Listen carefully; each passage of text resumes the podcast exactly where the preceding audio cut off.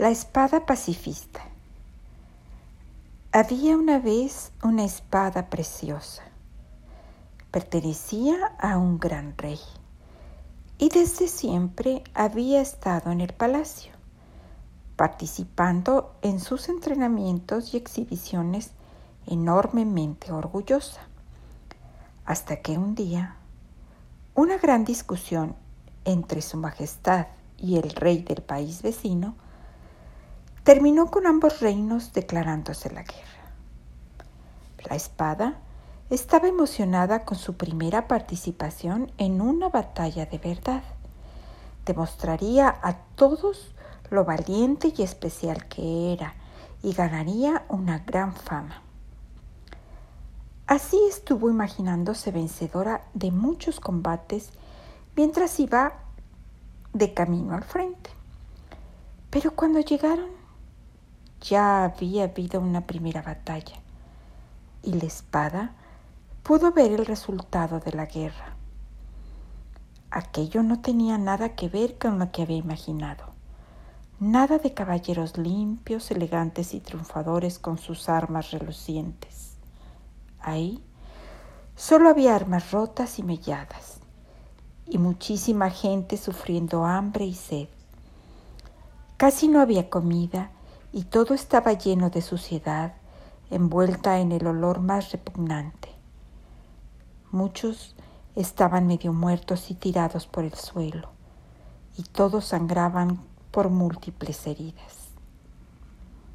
Entonces la espada se dio cuenta de que no le gustaban las guerras ni las batallas. Ella prefería estar en paz y dedicarse a participar en torneos y concursos. Así que durante aquella noche previa a la gran batalla final, la espada buscaba la forma de impedirla. Finalmente empezó a vibrar. Al principio emitía un pequeño zumbido, pero el sonido fue creciendo hasta convertirse en un molesto sonido metálico. Las espadas y armaduras del resto de los soldados preguntaron a la espada del rey qué estaba haciendo y ésta les dijo, no quiero que haya batalla mañana. No me gusta la guerra. A ninguno nos gusta. Pero ¿qué podemos hacer? Vibren como yo lo hago. Si hacemos suficiente ruido, nadie podrá dormir. Entonces las armas empezaron a vibrar y el ruido fue creciendo y creciendo hasta hacerse ensordecedor se hizo tan grande que llegó hasta el campamento de los enemigos, cuyas armas, hartas también de la guerra, se unieron a la gran protesta. A la mañana siguiente, cuando debía comenzar la batalla, ningún soldado estaba preparado. Nadie había conseguido dormir ni un poquito, ni siquiera los reyes y los generales. Así que todos pasaron el día entero durmiendo. Cuando comenzaron a despertar al atardecer, decidieron dejar la batalla para el día siguiente.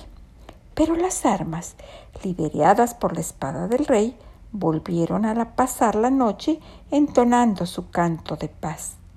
Y nuevamente ningún soldado pudo descansar, teniendo que aplazar de nuevo la batalla. Y lo mismo se repitió durante los siguientes siete días. Al atardecer del séptimo día, los reyes de los dos bandos se reunieron para ver qué podían hacer en aquella situación. Ambos estaban muy enfadados por su anterior discusión, pero al poco de estar juntos, comenzaron a comentar las noches sin sueño que habían tenido, la extrañeza de sus soldados, el desconcierto del día y la noche y las divertidas situaciones que habían creado aquella situación. Poco después, ambos reían amistosamente con todas aquellas historietas.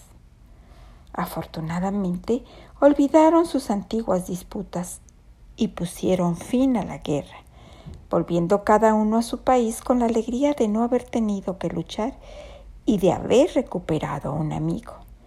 Y de cuando en cuando los reyes se reunían para comentar sus aventuras como reyes, comprendiendo que era mucho más las cosas que los unían que las cosas que los separaban.